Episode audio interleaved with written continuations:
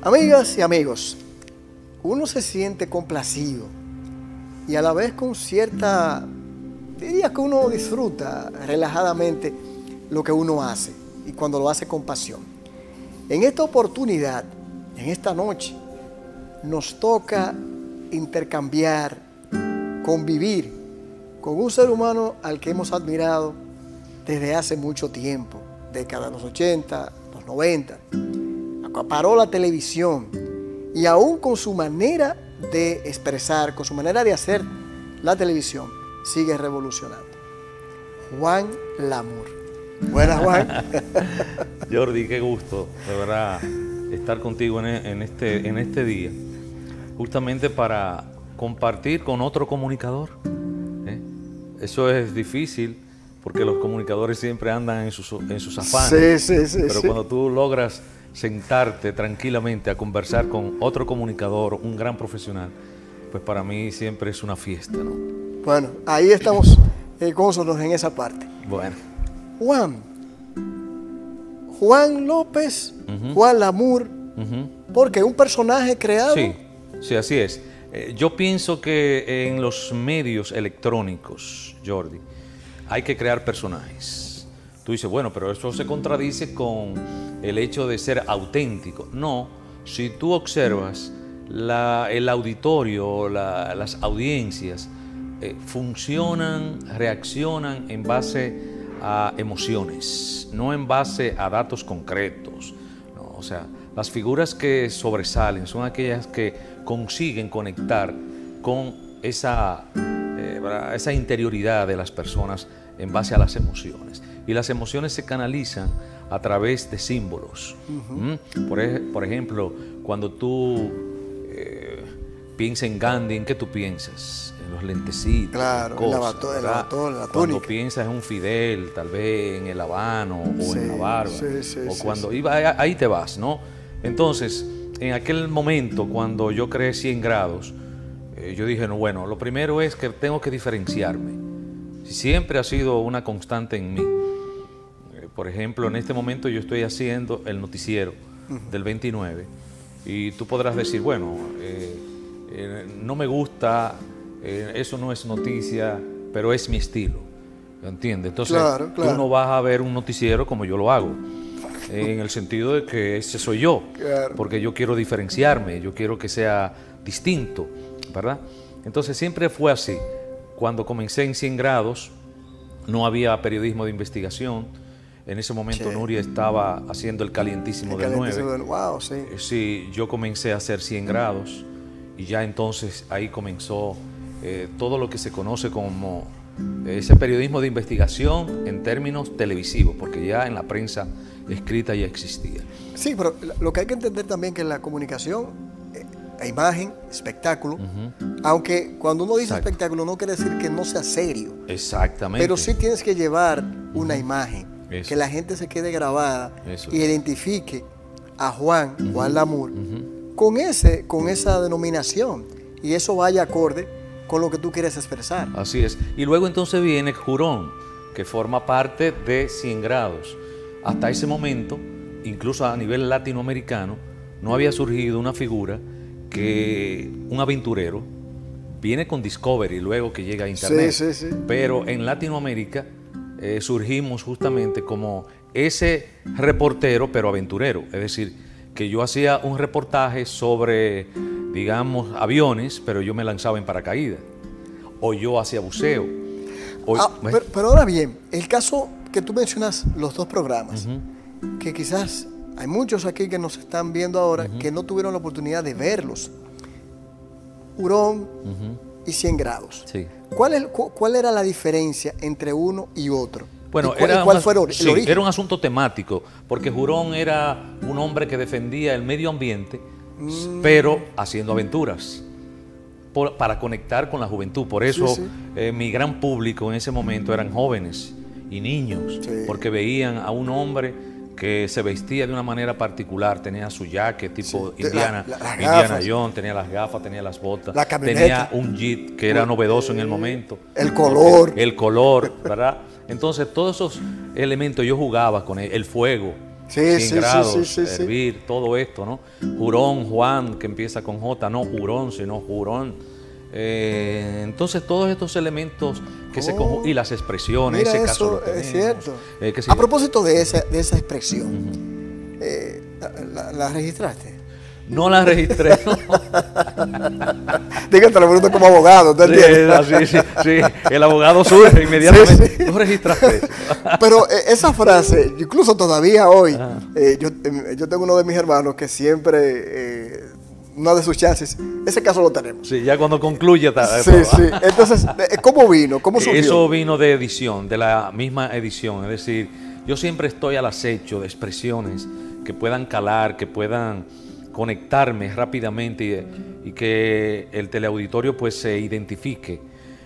y editando, ya yo le decía a mi editor así, ya, cuando yo terminaba, yo amanecí editando, o sea, yo entraba a 8 de la mañana y terminaba quizás a las 9 y muchas veces a la hora, casi empezando el programa, que sería a las 9 del día siguiente, o sea, casi 30 y pico de horas editando. Yo dormía tirado en la sala de edición con mi editor, porque acuérdate que yo tengo una formación cinematográfica también. Entonces, cuando yo llego a la televisión, ya yo vengo con esa formación, porque venía de, los Estados Unidos, eh, venía de la Unión Soviética también que estudié en la Unión Soviética, eh, no pude concluir eh, porque realmente no me acomodé y pasé a Estados Unidos, a New York, entonces ahí ya vengo a la República Dominicana con esas ideas, cuando el cine, imagínate, claro. no había Tengo una curiosidad, eh, antes de, irme a la parte de tus orígenes. ¿Cómo llegas a la Unión Soviética? Porque en, esos años solamente había una conexión. Así es. Te lo el digo partido. el partido. El partido. Yo nunca. El PSD. No. pero también había otra condición que era buenos, a los buenos estudiantes. Sí, sí, es cierto. Entonces, como yo sí estuve siempre entre en esa, ¿verdad? en ese podio en mis años de estudiante, pues sí, conseguí fácilmente la beca y otros que pertenecían al partido, sin embargo, no lo consiguieron. No la consiguieron. Justamente por las calificaciones. Pero yo nunca pertenecí a ningún partido político, al PLD en sus inicios. Pero luego entonces eh, ya pasé a una concepción para mí un poco más amplia que la parte psicológica o la parte, eh, digamos, política, que es la parte espiritual, en donde ahí entro a lo que es el budismo zen. Ya comprendo tus orígenes, de dónde eres, tus padres. Sí, yo soy de Jánico. Eh, oh. Sí, yo soy de Jánico, San José de las Matas. Eh, yo tengo una conexión, por ejemplo, para que la gente sepa, con Alex Bueno, sí, ah. eh, el, merenguero, el cantante. Alex Bueno es mi primo, porque su madre es mi tía, doña Chachita, ¿verdad? Entonces, porque somos López Rodríguez, él es Bueno ah. López. Pero entonces tú vienes siendo familia eh, del, cardenal. Bueno, tú sabes que tú sabes que eh, nuestro querido, nuestro apreciado amigo, que todo el mundo ya, eh, el doctor Fadul, decía, ese es hijo.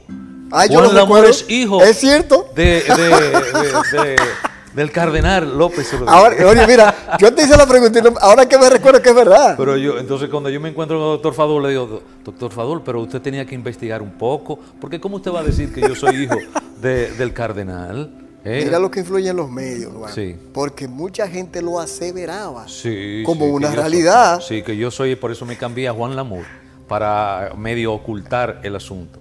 ¿eh? Siempre me recuerdo a mi madre ya fallecida que decía, cuando, por, supuesto que se escuchaba el comentario de que es hijo del cardenal.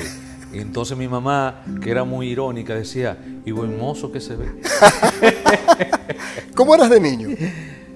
Bueno, yo creo que, mira, Jordi, yo no sé qué sucede con estas cosas. Siempre cuando hablo con mis hijos digo, pero qué extraño, porque si yo vengo de una familia eh, campesina, en cierto modo, bueno, yo vengo a Santiago a eso de los cinco años, pero yo siempre fui un lector eh, interesado en el cine, haciendo eh, eh, radio con 12 años.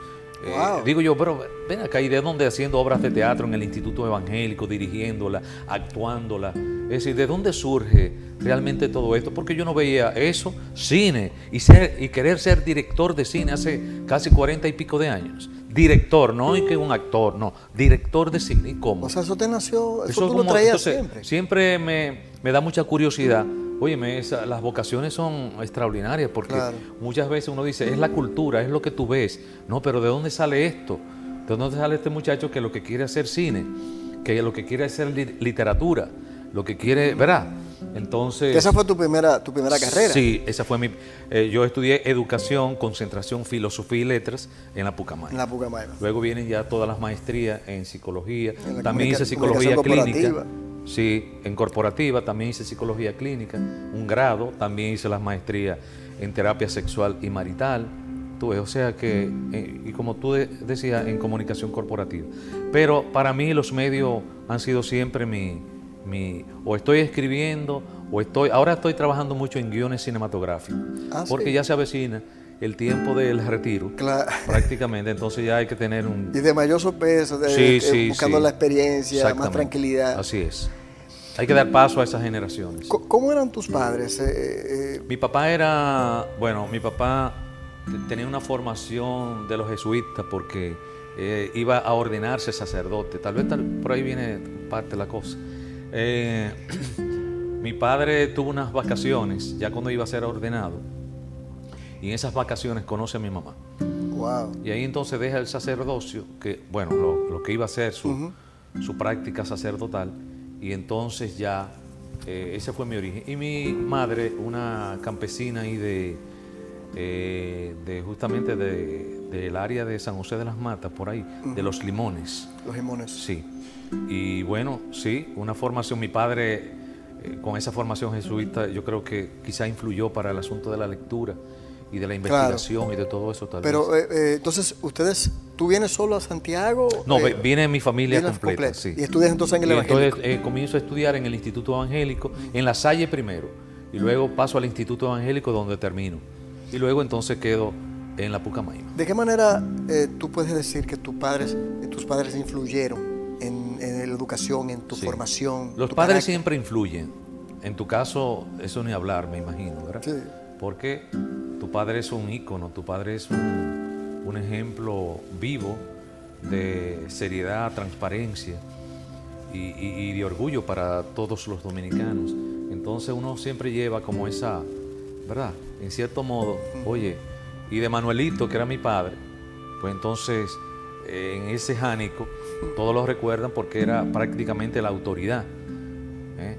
Eh, porque era el, en ese momento creo que el director de, bueno, de 20 mil cosas, ¿no? Allá también trabajaba con la salud bucal y todo esto, entonces en un pueblo pequeño eso tiene cierto impacto. Y siempre me recalcaba el asunto de la lectura y siempre lo que me regalaba era algo que tenía que ver con, con la difusión, ¿verdad? Entonces yo creo que los padres sí son fundamentales, son fundamentales. Eso es la base. Sí, es lamentable que hoy en día eh, la superficialidad que también pues impacta a los padres esté pasando a esos hijos, más lo que está haciendo ya Internet.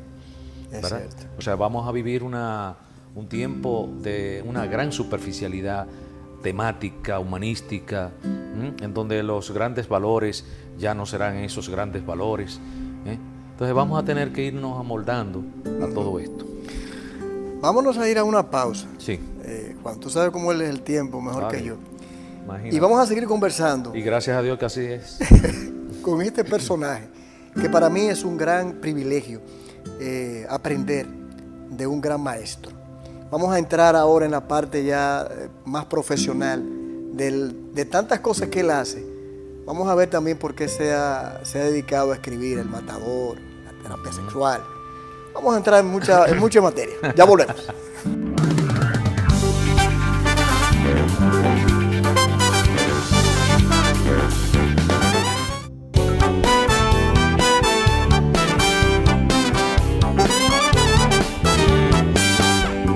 Bien, volviendo a esta parte de este encuentro, que así como lo estoy disfrutando yo, espero que pueda transmitir esa emoción que, sentimos aquí en el estudio. Juan, escritor, psicólogo, terapeuta, comunicador, maestro, cineasta. ¿Por cuál sientes, sientes más? Por el cine. Sí. Sí, el cine y lo que menos he hecho realmente. Exacto. ¿verdad? Porque es la pasión, es la pasión del, del, joven. Como te explicaba, ya a esa una edad muy temprana yo lo que quería era ser director de cine. Pero por las condiciones, acuérdate que el cine apenas está arrancando en República Dominicana y hablamos de hace 40, 45 años. Entonces, y la literatura, como vino a mí como sustituto, digo, bueno, si yo no puedo trabajar en cine, voy a trabajar en literatura. ¿Qué me ofrece la República Dominicana en literatura?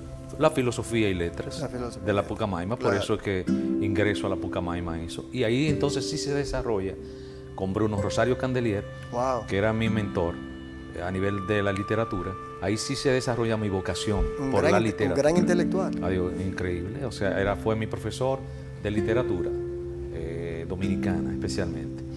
Y ha sido siempre la persona, incluso mi libro El Matador, el prólogo es de Bruno Rosario Candelier, porque él veía, eh, yo le entregaba mis cuentos como tarea, incluso no hacía los exámenes, me decía, tú no tienes que hacer examen, tú lo que me tienes que escribir, escríbeme un cuento. Y ya ese es el examen final.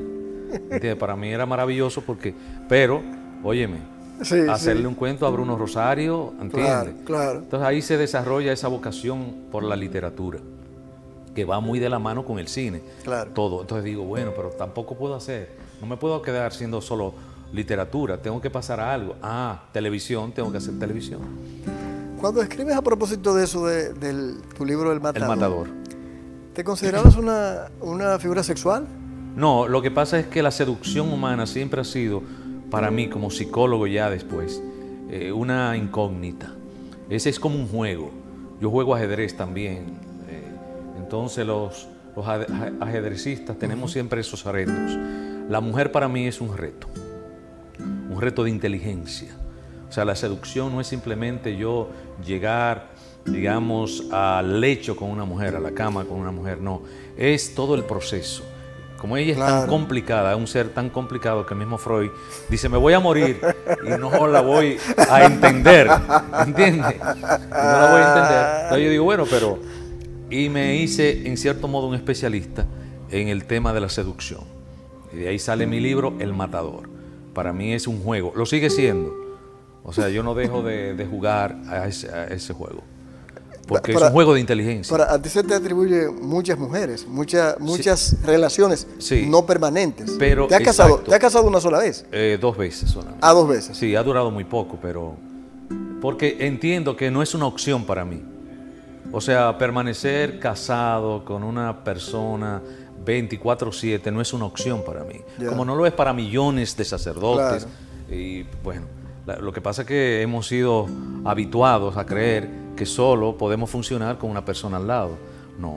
Entonces yo lo que hago es justamente es vivo mi vida como yo la quiero vivir, tomo mis decisiones yo al 100%. Por eso que tú deseas, o has dicho, que tú prefieres ser, eh, o más importante, ser libre que amar. Sí, por eso para mí la libertad es más importante que el amor. El amor en esta sociedad tiende a ser un poco egoísta, tiende a ser un poco interesado. Mm. Estoy contigo por esto. cuando tú no satisfaces mis necesidades, o sean o materiales, o espirituales, o, emocionales, entonces ya tú no eres una opción para mí. No, en la libertad eh, tú encuentras, Jorge, el verdadero sentido de la existencia humana. Porque la vida es libertad. ¿eh? O sea, es el, no, y además hay gente que aman con locura que matan. Así es, que matan. Entonces tú dices, bueno, pero este amor eh, es enfermizo y tiende muchas veces a ser enfermizo, a ser posesivo, ¿no? Entonces, eso es lo que hemos aprendido, eso yo no lo quiero en mi vida. Eso lo tuve yo muy claro desde temprano.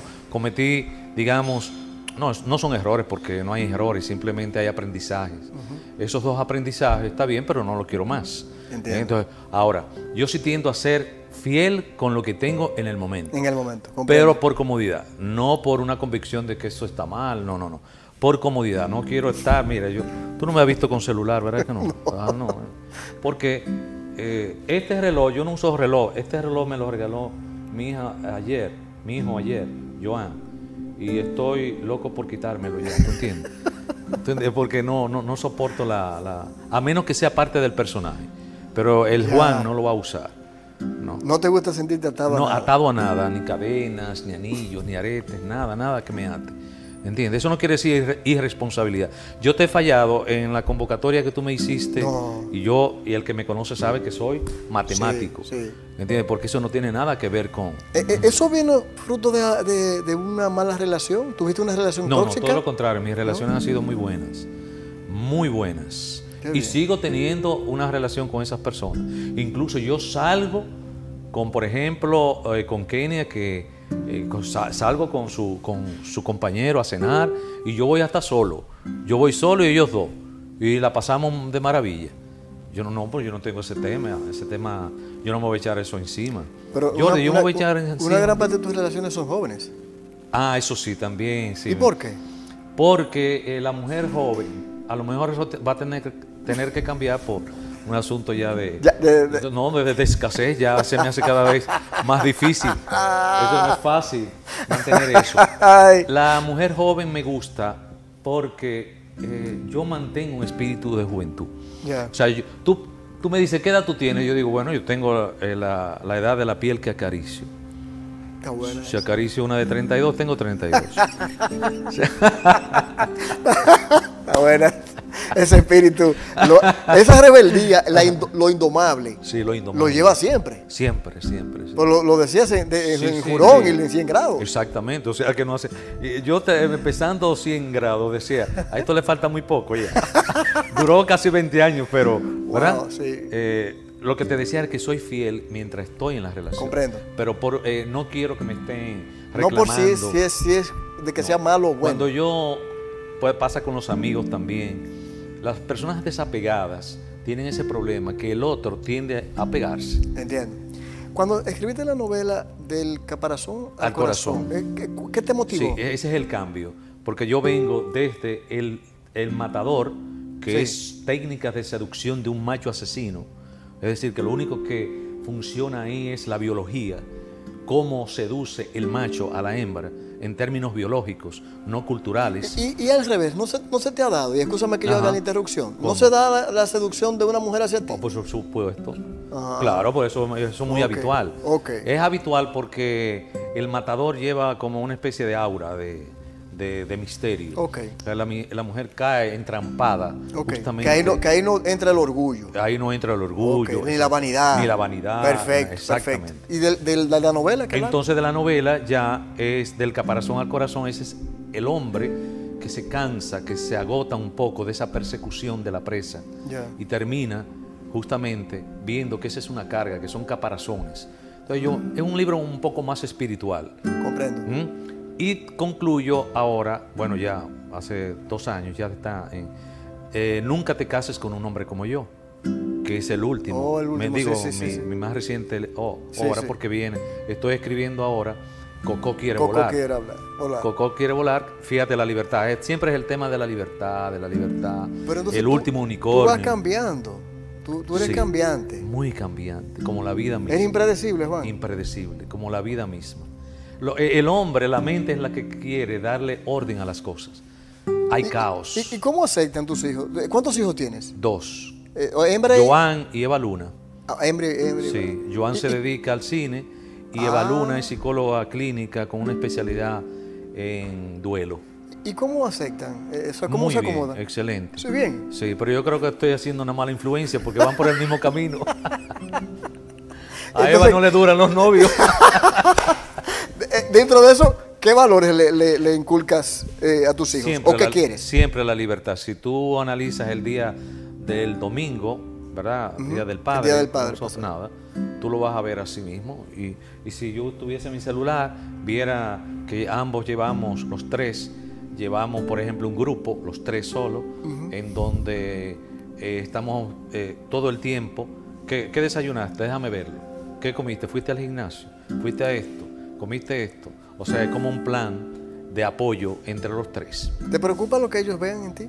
No, son libres de... ¿O qué quieres que, ellos vean en ti? No, no, que vean lo que quieran. Eso es su libertad, yo no me puedo meter en eso. Y sus decisiones son sus decisiones también. tampoco estoy, soy un padre apoyador en lo económico, pero para nada. En el sentido de no, usted tiene que pagar las consecuencias si usted no estudia, si usted no hace esto, si usted no tira para adelante, si usted no tiene disciplina, pues usted va a vivir la vida que usted quiere. Yo no se vaya a agarrar de mí ahora, ¿no? ¿Y el legado? ¿eh? ¿Qué legado quisiera dejarle? Eh, para mí, un legado, tú dices, el legado más importante para mí es la honestidad, la seriedad, hermano.